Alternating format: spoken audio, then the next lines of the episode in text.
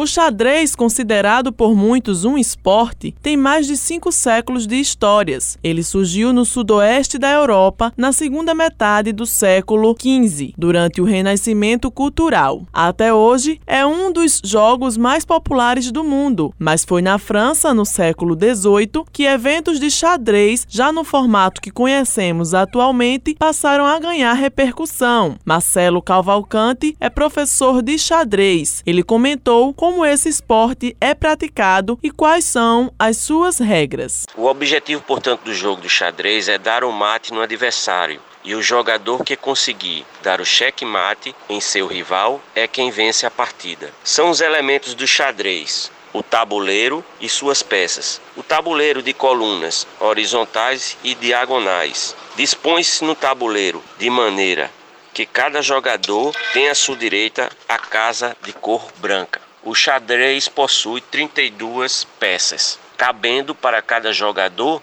16, sendo de cor branca e preta.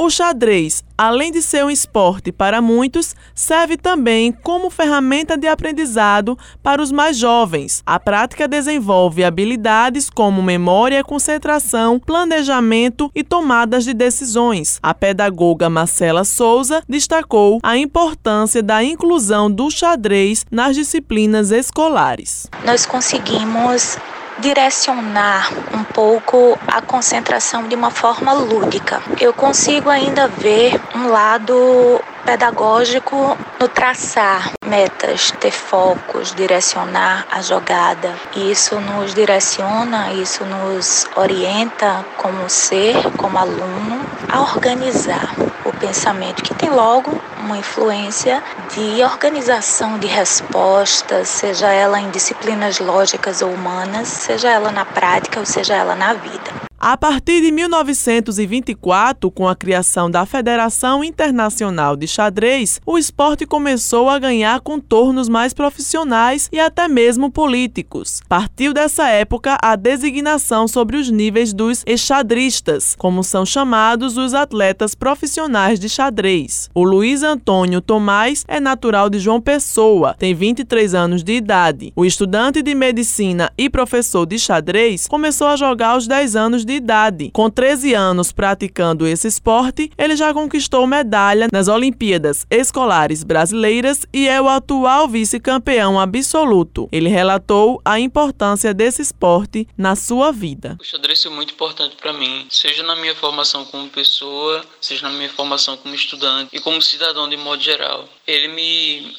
ofereceu várias oportunidades e qualidades, me ensinou a ser mais concentrado. Eu era extremamente imperativo nas aulas e foi algo satisfatório que me deu a oportunidade de crescer e ser bom em alguma coisa.